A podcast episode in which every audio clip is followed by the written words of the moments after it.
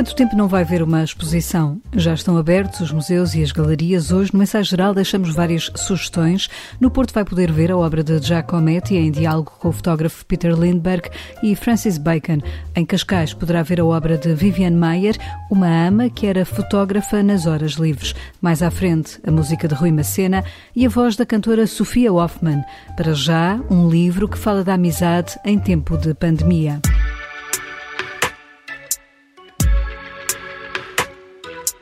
Da meia-noite às seis poderia ser o nome de um programa de rádio, mas é o título do novo livro de Patrícia Reis.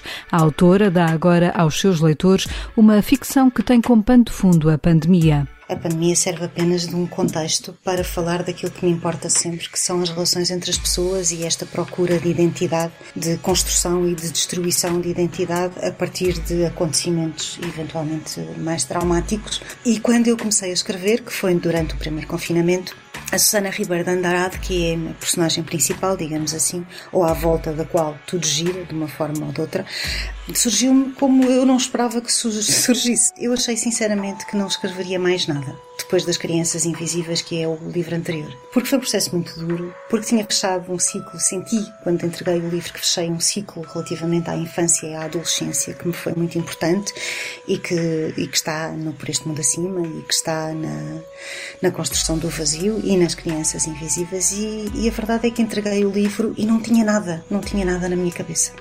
E eu geralmente, quando entrego um livro, já tenho outro o que nunca me deixa órfão de personagens, não é? E portanto eu pensei sinceramente que, olha, não há nada para escrever agora, paciência.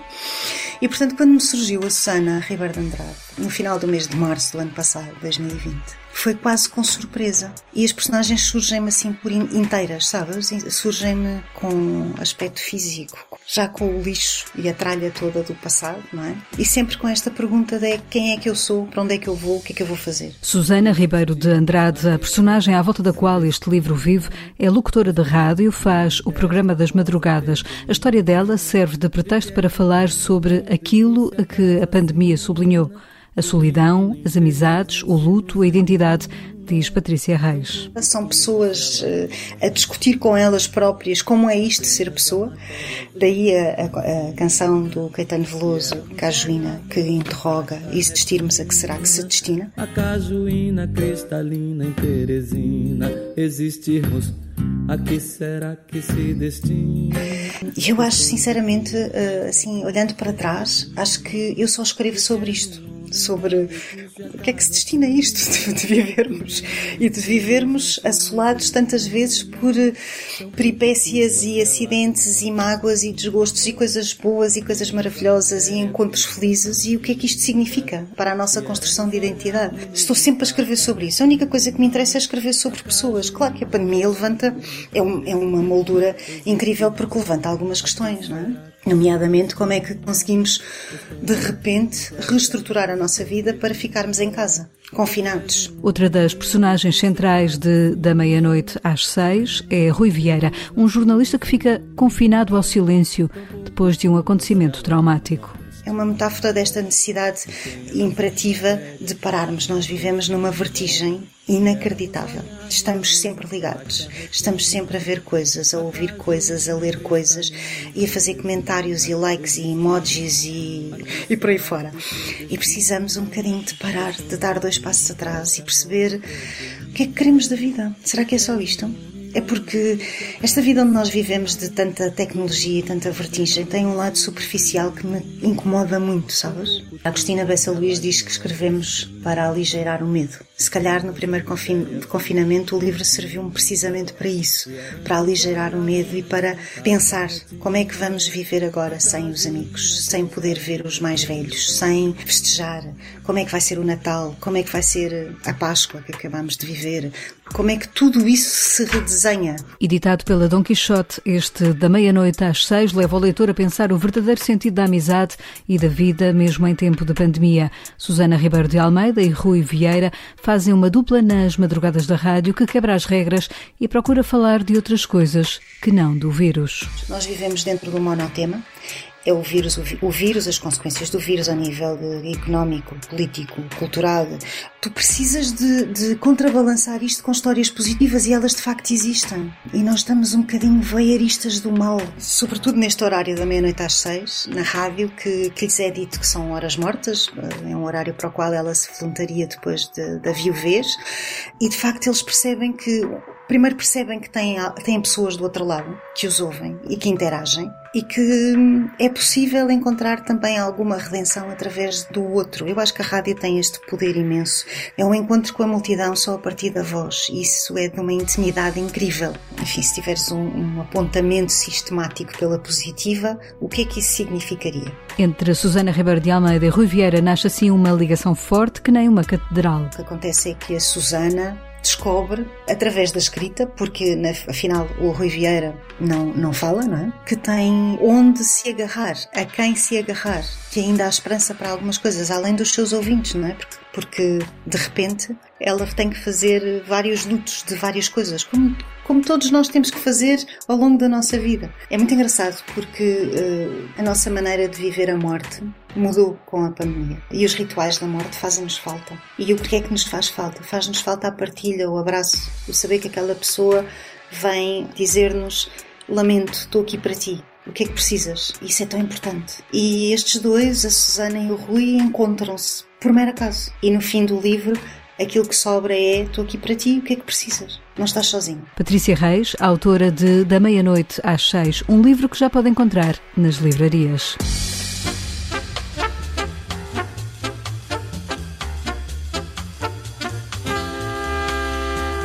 No Centro Cultural de Cascais abriu finalmente ao público a exposição de fotografia de Viviane Maier. Chegou a estar prevista para janeiro, mas o confinamento obrigou esta longa espera.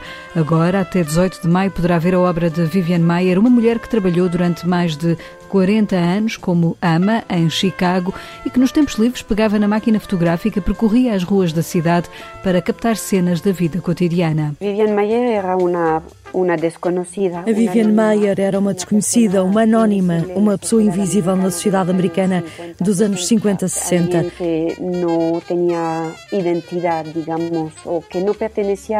Era alguém que não tinha identidade, que não pertencia ao sonho americano, brilhante e cheio de luz. Não há informação certa sobre por que começou a fotografar, mas sabemos que realmente esta necessidade imperiosa de fotografar que teve durante toda a sua vida, desde a década de 40 até aos finais dos anos 90, deixou um arquivo de mais de 120 mil fotografias. Arquivo de mais de 120 mil fotografias. Anne Morin é a curadora da exposição intitulada Vivian Meyer Street Photographer, que reúne 135 imagens captadas por esta testemunha silenciosa que percorreu as ruas de Chicago e Nova York.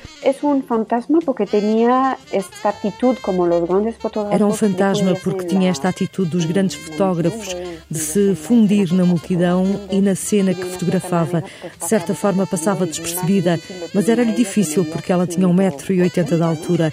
Então não era uma caçadora do instante decisivo, era alguém que sabia esperar e entrar na flutuação das ruas de Chicago ou Nova York e captar o momento, um detalhe, a atitude que na realidade era uma fração de segundos que é uma fração de segundo, em realidade. O espólio de Viviane Mayer foi descoberto em 2007 pelo historiador e realizador John Maluf, que comprou em leilão o conteúdo de dois contentores de armazém e de repente se viu na posse de milhares de negativos, diapositivos e algumas fotografias impressas, bem como vídeos e gravações áudio. Parte dessa obra pode agora ser apreciada em Cascais. A exposição se articula através das grandes temáticas a exposição articula-se em torno dos grandes temas que Viviane Mayer trabalhou ao longo da sua vida. Entramos na exposição com os retratos de rua, que era o bloco forte do seu arquivo, era o teatro do cotidiano, onde sempre havia acontecimentos e pequenos eventos narrativos. Sempre há pequenos eventos narrativos. Luego se, se van a suceder depois seguem-se os retratos e autorretratos, a fotografia a cores e, claro, o mundo da infância que preencheu toda a sua vida, já que Viviane Mayer era ama. Muitas vezes as crianças de quem cuidava eram os seus modelos e companheiros de brincadeira. Mostramos também uma parte importante do espólio, que é o cinema, os filmes Super 8, onde vemos as grandes coreografias humanas nas ruas de Chicago e Nova York, as brincadeiras com as crianças. É um pouco o ambiente da sua época. É um pouco um ambiente de seus tempos. Imagens captadas por Viviane Mayer, da vida americana da segunda metade do século XX, para ver no Centro Cultural de Cascais até 18 de maio, Dia Internacional dos Museus. Mas há mais exposições para ver. Viajamos agora até ao Porto.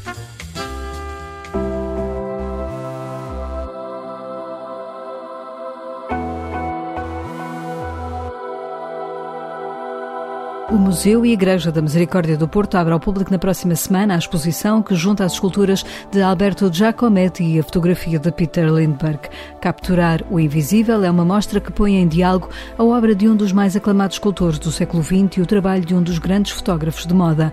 Esta exposição conjunta que estreou no Instituto Giacometti em Paris chega agora ao Porto e revela 110 obras, entre esculturas em bronze, desenhos de Giacometti e as fotografias que o alemão Peter Lindbergh Lindbergh fez da sua obra, mas também de moda. António Tavares, provedor da Santa Casa da Misericórdia que tutela o museu, explica a aposta nesta exposição em tempo de desconfinamento. Esta é uma exposição que, acima de tudo, eh, representa um grande sinal de esperança nos próximos tempos. Eh, ela estava prevista ao ano passado, teve que ser suspensa por causa da, da pandemia do Covid-19 e este ano voltamos a juntar eh, dois nomes fortes, eu diria quase dois monstros sagrados, um da fotografia e outro da escultura, Giacometti e Peter Lindbergh, juntam-se numa exposição no Museu da Santa Casa da Misericórdia do Porto, no MIP, em que procuramos trazer a excelência da fotografia de Lindbergh na abordagem que faz às esculturas de Giacometti, portanto, num diálogo muito atento a esta interação entre o trabalho do artista e aquilo que é a sua representação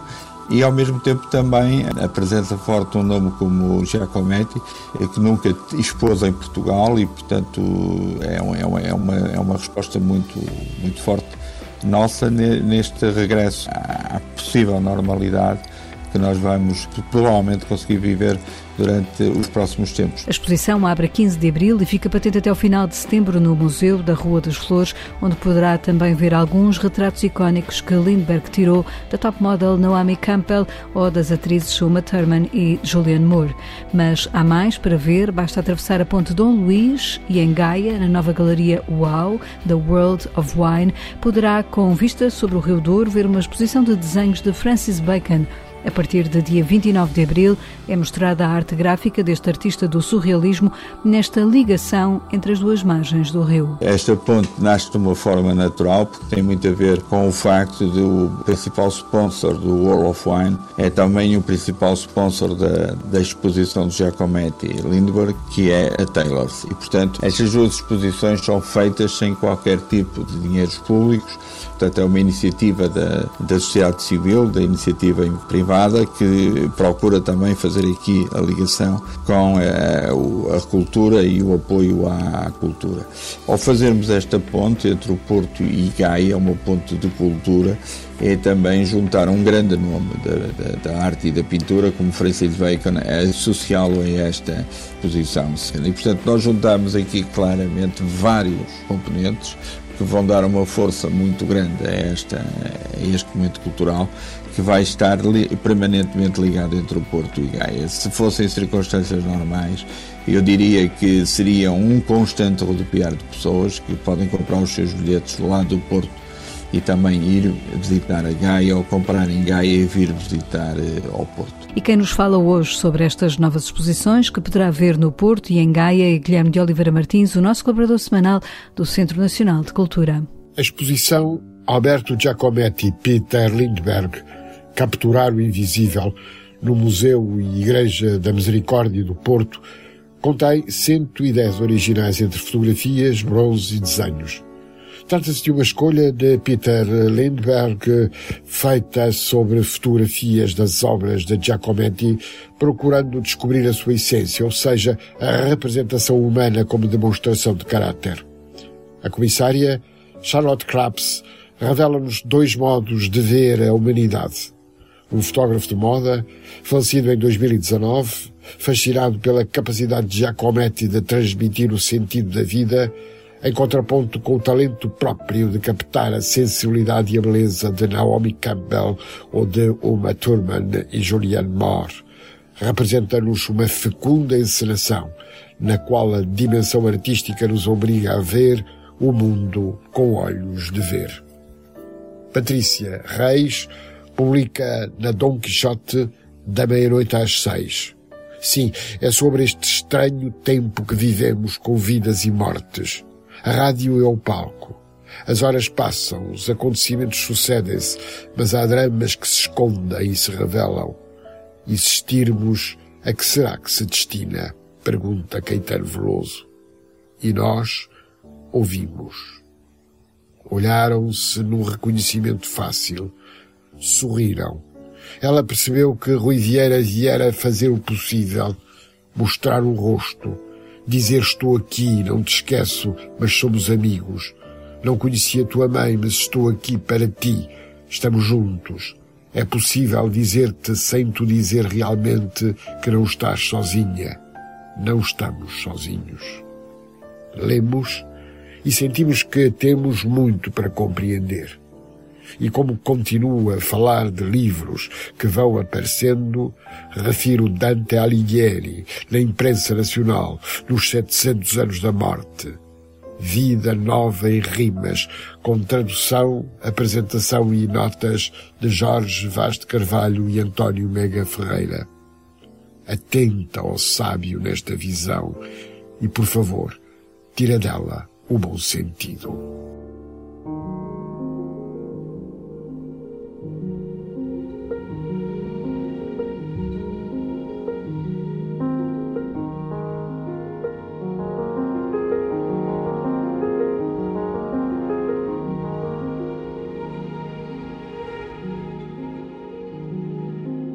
Maestro, pianista e compositor Rui Macena está a lançar um novo trabalho.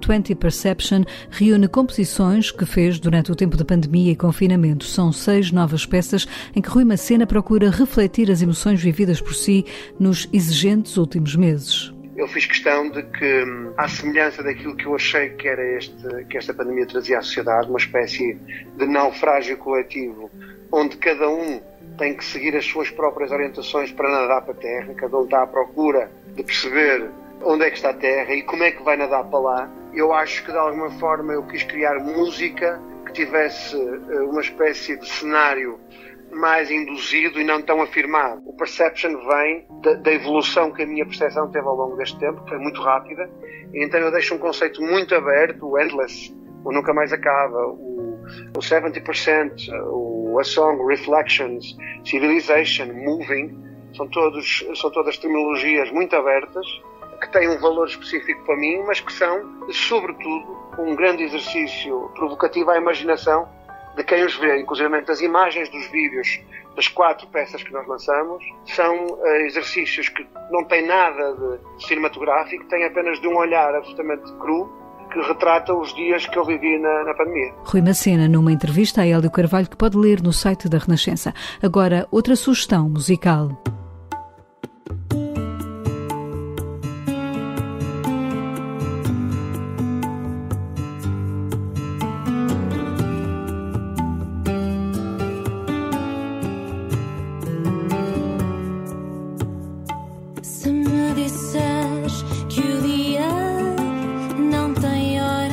Esta é a voz de Sofia Hoffman. A cantora portuguesa prepara um novo disco e já revelou ao seu público este novo tema, Esperarei, indica os novos caminhos musicais de Sofia Hoffman, cujo primeiro disco tinha como chão musical mais a linguagem do jazz. Agora, e em português, Sofia Hoffman quis juntar outros mundos musicais ao seu. É de facto, em termos de sonoridade, algo muito diferente daquilo que eu fiz no meu álbum One Soul, em 2019. Marca também uh, uma nova fase base a nível musical na minha carreira, não só pelo facto de, de nos trazer um ambiente sonoro muito particular que junta alguns estilos de música e instrumentos de cantos do mundo opostos. Estamos a falar de, dos Estados Unidos, Los Angeles, do John Beasley, que deu um cunho muito ocidental a nível instrumental e dos arranjos, mas depois também estamos a falar de Nova Delhi, na Índia, do Gaurav Mazumdar, que contribuiu com, com o sol de citar e com todos os ornamentos de citar que se ouvem ao longo do, do tema, e obviamente a tabla também, que ele orientou, as tablas, que é o instrumento de percussão com o qual começa o tema,